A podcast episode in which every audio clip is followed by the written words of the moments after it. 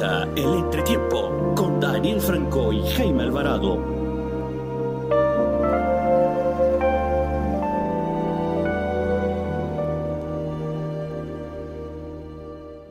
A todos los oyentes del entretiempo, un feliz día, cualquier día que este sea. Les saluda como siempre Daniel Franco y Jaime Alvarado en este esfuerzo, en este podcast dedicado a los deportes a nivel nacional e internacional. Como siempre, una manera de resumir lo más importante, lo más eh, trascendental que ha transcurrido en esta semana. Ya se acabó septiembre, es algo impresionante. Este es nuestro último programa del mes. Ya vendremos preparados para lo que venga en octubre. Tendremos el resumen ya que acostumbramos cada mes. Pero por lo pronto rematando con las grandes informaciones, grandes debates que dejó esta última, digamos, semana en donde tendremos cobertura de este podcast. Lo resumimos con la frase de la semana. Puede haber personas que tengan más talento que tú, pero no hay excusa para que alguien trabaje más duro de lo que tú puedas trabajar. Frase del legendario Derek Jeter, gran jugador, recordado jugador de los Yankees. ¿Qué tal Jaime? Un saludo para ti. ¿Qué tal Dani? Un saludo. Sí, la frase yo creo que va perfecta para comenzar el programa con lo que sería la Supercopa de, Europa, porque si hablamos de trabajo, si hablamos de esfuerzo y si hablamos de conjuntar todo eso con, talento, podemos hablar del Bayern Múnich, el nuevo campeón de la Supercopa de Europa, campeón de todo lo que ha salido, digamos, de todos los títulos que disputaba esta temporada, tanto en Alemania como en Europa, y lo que se perfila posiblemente como un equipo quizás de época, no lo sabemos todavía, podemos esperar, pero la verdad es que ha dejado mucho que hablar y, es un equipo, la verdad, que ahorita mismo parece intratable. Yo lo llamaría equipo de época, por lo menos. En los últimos 20 años siempre hemos resaltado a conjuntos que han conseguido quedarse en la retina y ya este equipo del Bayern Múnich tiene esa imagen de que impone, que es algo temible.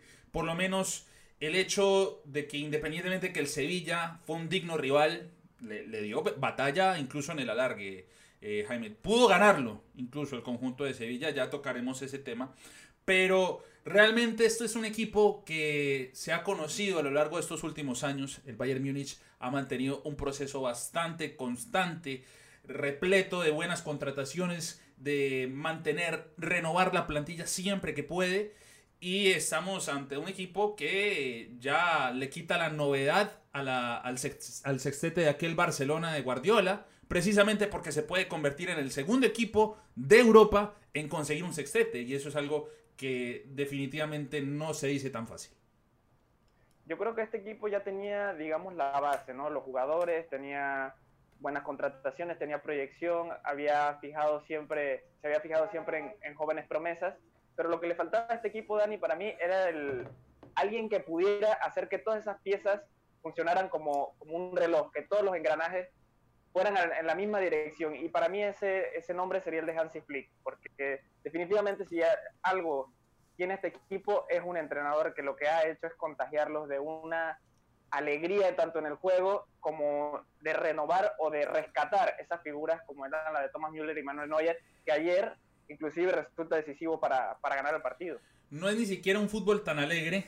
Aquí quisiera más o menos diferir contigo en el sentido que no es un, juego que tú veas tanto toque o que, lo, o que veas que se marea el rival. Porque generalmente empuje. es empuje, es primero que todo.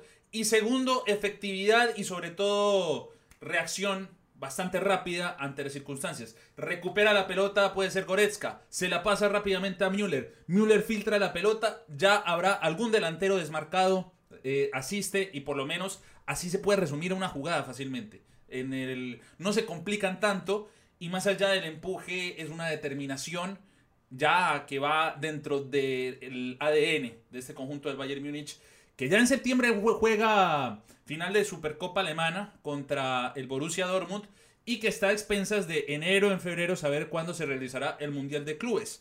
Y todavía eso es otra muchísima tela por cortar porque en CONCACAF no se ha definido todavía cómo va a ser el tema de la CONCA Champions y en la Libertadores pues ya tocaremos un poco los resultados al final del programa. Pero sin duda alguna este Bayern Múnich deja muchísima ilusión al fútbol alemán eh, la recuperación de la imagen de un fútbol alemán siempre poderoso. La famosa frase que dice que el fútbol es un juego de 11 contra 11 que siempre termina ganando Alemania. Pues Bayern Múnich es el reflejo actual y yo creo que es muy complicado no nombrarlo como el mejor equipo del mundo. Yo creo que ya sería bastante imperdonable eh, quedarse ciego ante esa realidad.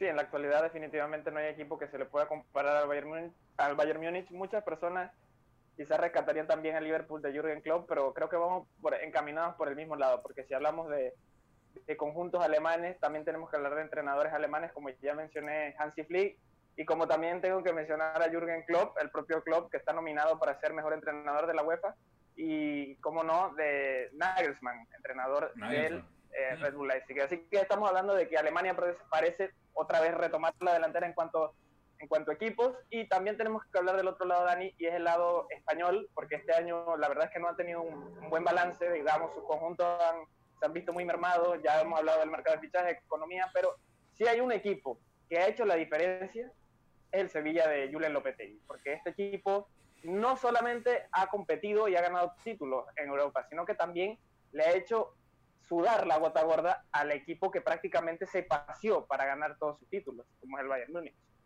Te lo resumo así nomás, como dice la cuenta que nos encanta de YouTube del señor Pinarello, pero te lo resumo así. Rakitic juega con el Barcelona, en aquel entonces frente al Bayern Múnich pierde 8 a 2. Meses después, este, contra este mismo equipo, pero con el Sevilla, solo pierden 2 a 1 y con la posibilidad, reitero, de haber ganado. Eso ya no habría que hacer mayor análisis. El Sevilla me parece que ha sido un equipo consistente que eh, muy raro no verlo ni siquiera en primera plana en España. A mí me parece completamente atípico el hecho de ver un equipo tan bien parado, tan bien planteado, tan conocedor de su sistema y no verlo protagonista ni en España y esperar que por lo menos en esta temporada Jaime sí sean mm, protagonistas en la Champions League. Es lo que por lo menos siempre quedan ganas. El hecho de que este proceso o estos signos de admiración al conjunto andaluz se traduzcan en algo más grande que la Europa League. Entonces, por lo menos esa es la, la ansiedad.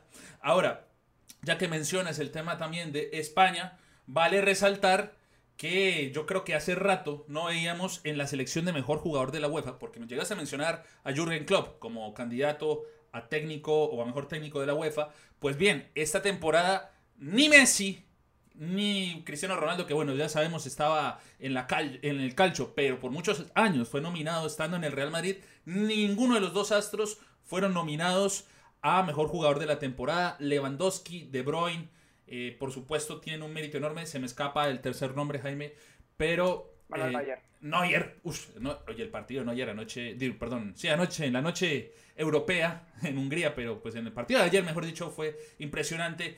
Eh, así en resumidas cuentas nos habla de una realidad en donde se está viendo mejores futbolistas, no mejor fútbol, mejores futbolistas en otras ligas, en otras competencias. Sí, el fútbol ya empieza como a, digamos, distribuirse, las piezas ya no están solamente en un solo lado, porque si estábamos hablando de que los equipos prácticamente dominadores durante la última década prácticamente siempre fueron Barcelona y Real Madrid, ahora podemos hablar de que ya hay competencia en todas partes. Yo creo que eso es bonito para el fútbol, poder nombrar otros equipos, poder hacer gala de, otros jugadores, porque eh, digamos que había alguna parte de fanaticada que ya se había cansado, ¿no? De ver siempre a Messi, Cristiano, Messi, Cristiano competir. Es bueno tener eh, por fin ya otros nominados, ver que ya las generaciones van cambiando y tener eh, más referentes y jugadores que están marcando diferencias. Lo debería ganar Lewandowski, ¿cierto, Jaime? Seguramente, la verdad es que parece un poco injusto que este año no haya balón de oro. No, sí, es bastante injusto, en eso estamos completamente de acuerdo. Eh, Lewandowski, que se manda también tremenda asistencia en el partido en la Supercopa de ayer, aunque también me parecería injusto con un jugador como Kevin De Bruyne, que es una cosa cada vez que lo ves jugando en Premier League, es bastante impresionante. Es un mediocampista que de verdad deja bastante ilusión para los que nos gusta la posición de mediocampista, la función que ocupa Kevin De Bruyne. Así que, bueno, realmente ese es el primer pantallazo que hacemos en Europa, ese es el primer tema. Eh, siguiendo con los temas, porque ya no hay que hablar solo de resultados, hay que hablar de novedades, de fichajes. la gran semana que se marca el Atlético de Madrid, Jaime. Y pues porque todavía no ha podido tener la oportunidad de jugar fecha, seguramente ya lo veremos pronto en la liga. Pero cierra el fichaje del tercer mejor jugador, o mejor, mejor, el tercer goleador histórico del Barcelona, ficha a Luis Suárez, el conjunto del Cholo Simeone. Y eso en sí deja también un poco incómodo el ambiente en el entorno culé, si ya no lo estaba más, si ya no está incendiado. Tengo pleno conocimiento, Jaime, que tienes las fuentes ahí claras, que te informan, que te dicen cómo está el asunto allá. Y pese a que Luis Suárez en los últimos dos años era un jugador que retirado, que acabado, que no sé qué.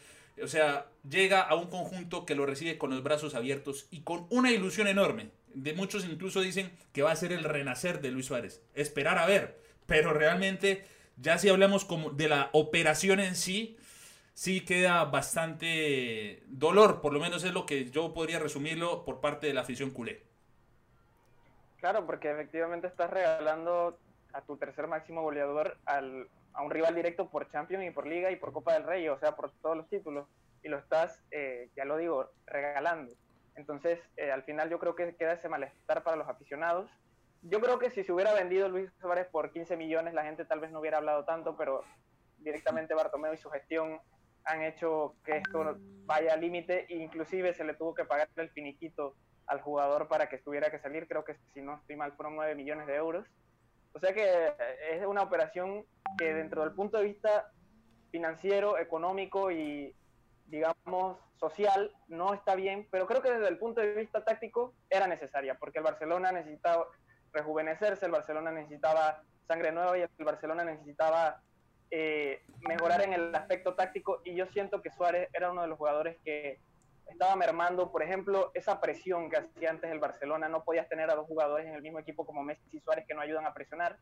Y creo que en el conjunto del Cholo eso va a cambiar, no porque Suárez eh, no pueda presionar o presionar, sino porque acaba de tener un conjunto mucho mejor trabajado defensivamente que le permitirá a él quizás eh, centrarse únicamente en lo que ahora él tiene como su mejor arma, que es el gol. Sí, totalmente. El gol eh, es un jugador que, independiente de su forma física, demostró cosas brillantes. Suárez, al final, incluso, eh, de hecho, fue el único que marcó gol en aquella goleada que les encanta citar a todos últimamente, pero es así, fue el único que llega a hacer el descuento. Pero francamente, veremos cómo se puede acomodar el sistema y sobre todo que Simeone ya ha contado a lo largo de estos grandes años que ha tenido el Atlético de Madrid, ha, ha podido contar con grandes delanteros. Luis Suárez considero no es la excepción y ver cómo se va a acomodar Kuman. Tiene el ambiente demasiado complicado el, el técnico holandés.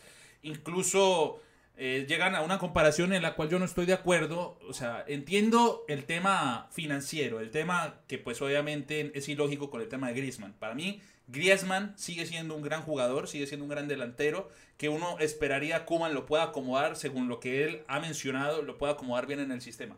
Pero realmente, Jaime, yo creo que eh, todavía pues el Barcelona tiene demasiado dolor por dentro de todos los procesos, de todas las decisiones. Y bueno, no tiene tan fácil el tema de dejar salir y de traer jugadores que sueñan con la camiseta. Por lo menos eh, eh, lo del Dest, Serginho Dest, todavía que ha mencionado que ha querido jugar en el Barcelona, bueno, ya es muy probable que lo cierren. Y pues siguen ahí oficializando jugadores. Y solamente para cerrar el tema Barcelona, sí dejamos un poco entredicho que el trato a Ricky Push, por más de que ya lo hayan confirmado dentro del plantel de Barcelona, sigue teniendo número de filial. Así que tenso el ambiente de un conjunto que tiene que redimir bastantes cosas y que la verdad, por lo menos en posición de este servidor, no presagia nada esperanzador, por lo menos en estas primeras jornadas. No, definitivamente yo creo que lo primero que sería que habría que cambiar en el Barcelona o que debería ser primordial no es la llegada ni la salida de jugadores. Eso se va a hacer, efectivamente, pero si no, eh, que prospere la moción de censura y que saquen eh, la directiva actual porque si no, no de estabilidad, como ya se ha visto con el mensaje de Messi para Luis Suárez, como se ha visto un montón de comentarios, con lo que mencionas de Ricky Puch, que es algo que ha dolido mucho a la afición, porque durante mucho tiempo se ha esperado que saliera un jugador prometedor de la cantera y que se le diera bombo y que se le diera oportunidades, y este jugador ya tiene dos temporadas eh, jugando para el filial, pero siendo convocado para el primer equipo, es, es inentendible cómo ha cambiado la filosofía del Barcelona durante estos años y es un proceso que seguramente tardará en recuperarse, no sabemos si será esta temporada, pero actualmente las cosas, como tú dices, no pintan nada bien. Por lo menos eh, cuando dices de tratar de recuperarse, yo por lo menos se me viene un jugador que no se le ha tardado, y cambiando de tema, no se ha tardado en recuperarse de tantos cambios. Y hablo de Álvaro Morata, que fue otro de los que ficha esta semana. Se fue definitivamente del Atlético y pues termina aterrizando nuevamente en el calcio. Fue su sueño, o bueno, era su sueño jugar en el Atlético, o bueno, era su aspiración jugar en el Real Madrid, o bueno, su sueño inicial bueno, hasta yo me termino enredando, Jaime. Yo, yo, yo me termino enredando hablando de jugadores como Morata, que, que ya vuelven hasta cliché el tema de, soñar con la camiseta. Vuelven eso un romanticismo absurdo realmente. Morata, que ya se le ha tratado de sobrevalorado incluso. Eh, no me parece tan propio nombrar a un jugador sobrevalorado, pero da unos mensajes realmente bastante desalentadores para muchos que hemos defendido su gran gestión como delantero. Como también el que se tendrá que recuperar en cierta manera es Kepa. el, el, apellido Arrizabalaga. Hay, hay, veces que no lo puedo pronunciar de primera. Primera vez que puedo decir bien el apellido de, de Kepa. Pero eh, le contrataron competencia en el Chelsea a, Kepa. Y dura. Y es que Kepa no ha dado garantías en el conjunto de Chelsea. Eh, que dirige Lampard. Y le llegó una verdadera competencia. Y a ver si Kepa va a tener tanta propiedad ahora para negarse a un cambio, como lo ha hecho incluso en alguna final, en alguna competencia. Así que mm, difícil entorno para muchos jugadores españoles en estos últimos ratos o en estas últimas semanas.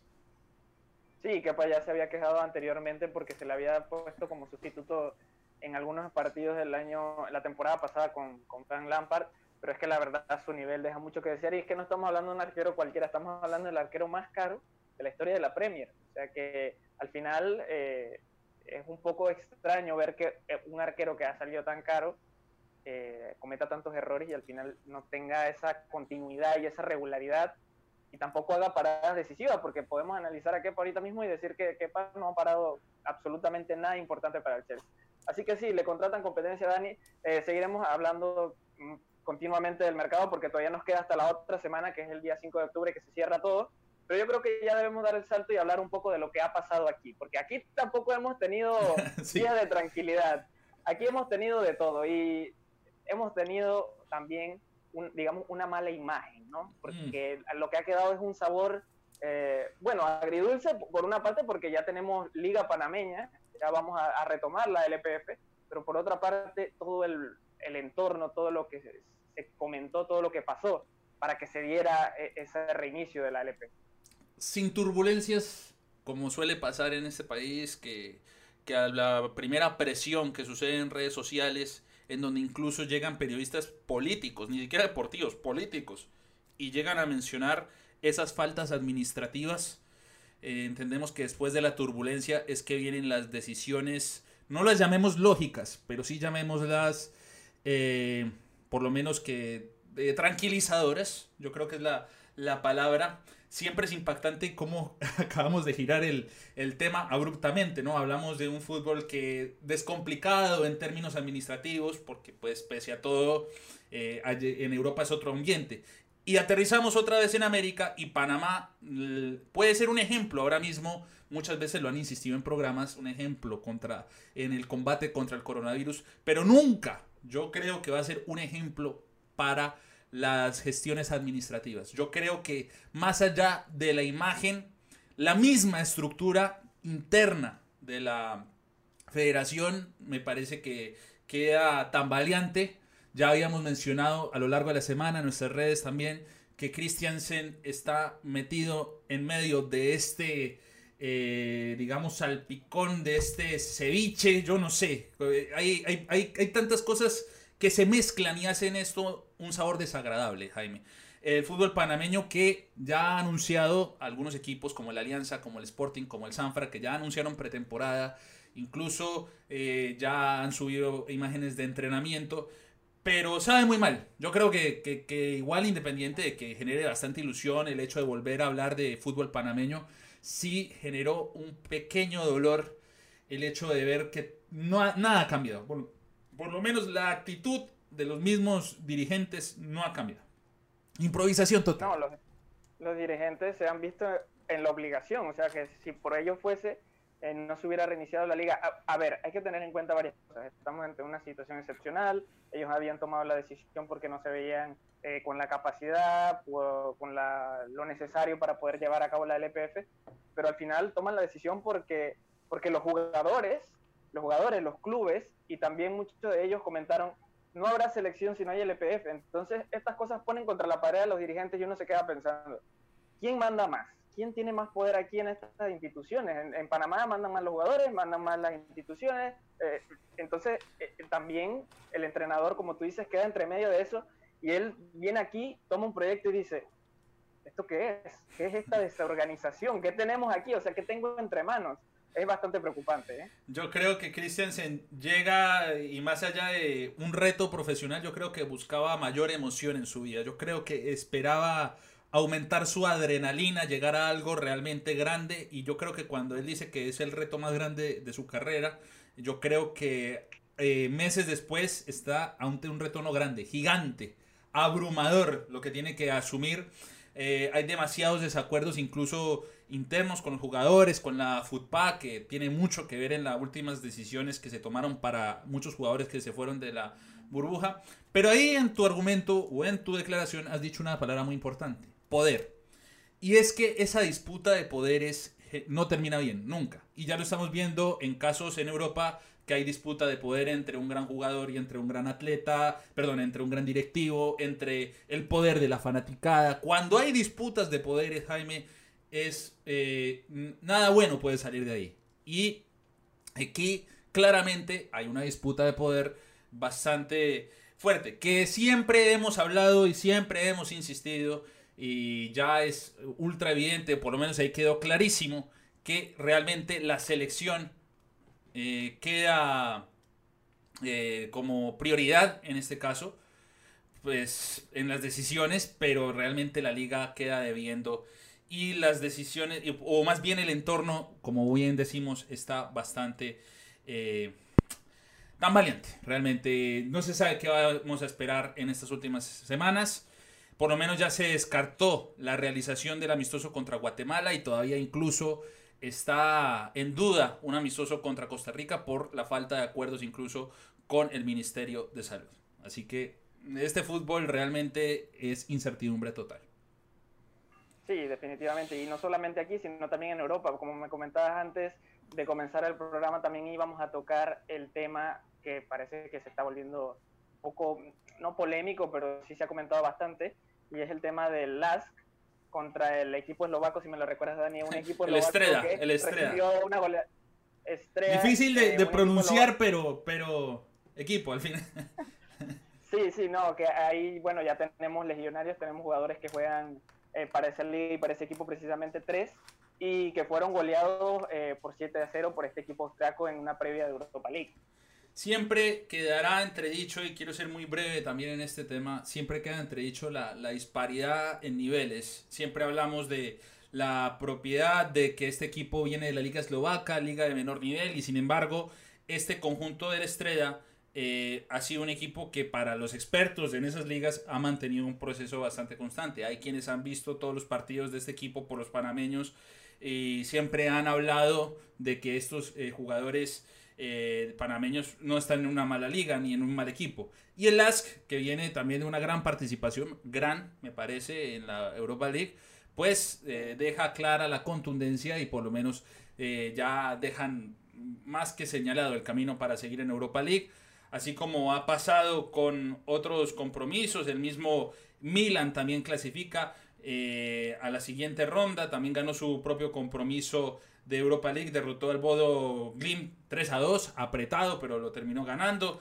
Hay muchos equipos, a mí lo que me encanta de la Europa League es que uno termina investigando equipos que no tenía idea de su existencia, pero que resultan compitiendo hasta el final. Así que eh, muy, muy pintoresca esta primera jornada o esta primera ronda de Europa League que reiteramos por lo menos en el entorno panameño, deja bastantes eh, sentimientos encontrados porque el as de Andrés Andrade, que no jugó, golea y pues en tres panameños que jugaban en el Estrella terminaron eh, en derrota. También mencionar en el entorno internacional de fútbol internacional la realización de la Copa Libertadores esta semana. El Independiente del Valle llega a perder cuatro goles por uno contra el Junior de Barranquilla. Independiente del Valle que tenía que incluso reportó con gol a Gabriel Torres y pues Independiente de, esta, de este resultado, de este gol de Torres, que es muy destacado por su vigencia en el gol, realmente pues queda debiendo también porque se consideraba incluso el mejor equipo de la Copa hasta ese partido, porque no había recibido gol hasta eh, ese enfrentamiento en Barranquilla. Y creo que tampoco había recibido derrota, si no estoy mal. No, no había recibido derrota, no había recibido goles, era un equipo goleador, constante, y bueno, esta semana les salió bastante difícil, una goleada que, que incluso lo termina marcando un jugador veterano. Hay bastante que contar de ese partido.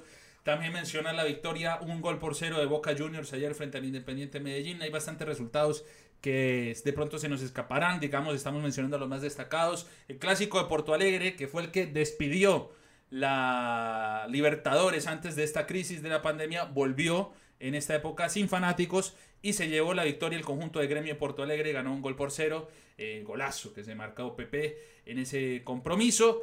Y también mencionar que River Plate ganó 6 goles por cero en, esta, en estas jornadas. América de Cali empató uno un gol por uno frente a Universidad Católica. En fin, hay actividad constante de la Copa Libertadores, Jaime.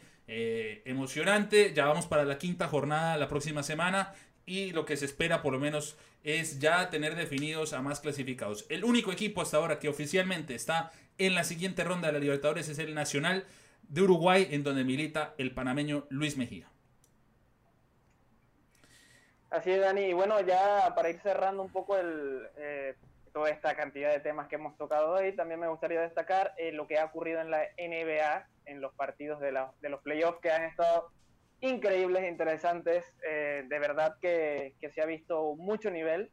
Y bueno, el Miami Heat que ya prácticamente está a un juego de cerrar su serie contra Celtics y, y en el que Tyler Hero se destacó anotando 37 puntos. Prácticamente yo creo que ningún joven en la historia de 20 años, además de Magic Johnson, había anotado esa cantidad de puntos. Y también el partido de ayer de los Lakers, en los que otra vez nuevamente le gana a, los Nuggets. Los Nuggets, ese partido ha resultado bastante parejo, se han caído bastantes pronósticos que decían de una barrida del conjunto de los Lakers y ha pasado quizás lo contrario, de hecho va 3-1 la serie. Eh, Nuggets que con Jokic, Jokic mejor y con eh, el jugador Jamal Murray han estado a la altura de las circunstancias, pese a que en los Lakers todavía está Davis y el jugador LeBron James en, enchufados, pero pues realmente hemos visto algo bastante parejo en estas finales del oeste y también en las finales del este. Todavía todo queda entredicho. Se está hablando bastante que ya la final va a ser Heat contra los Lakers. Es digamos la final más esperada, por lo menos eh, en el papel. Pero en los Celtics hay jerarquía, hay historia, aquí también pesa bastante eso. Y también mencionar que los Nuggets ya han llegado a esta estancia incluso remontando las otras series previas a esta final. Entonces todavía está abierto la posibilidad de ver algo más emocionante y pues lo que me queda también de reflexión es que por lo menos yo que no era una persona tan cercana al baloncesto hasta la pandemia, pues realmente me he quedado bastante motivado, emocionante y sobre todo con las grandes transmisiones que han hecho incluso en la televisión local. Bueno, Jaime, se nos ha terminado el programa, bastantes temas, bastantes eh, conclusiones que se pueden sacar. Seguiremos desarrollándolos en nuestras redes sociales, arroba al entretiempo guion bajo podcast en Instagram, arroba al entretiempo guion bajo Twitter.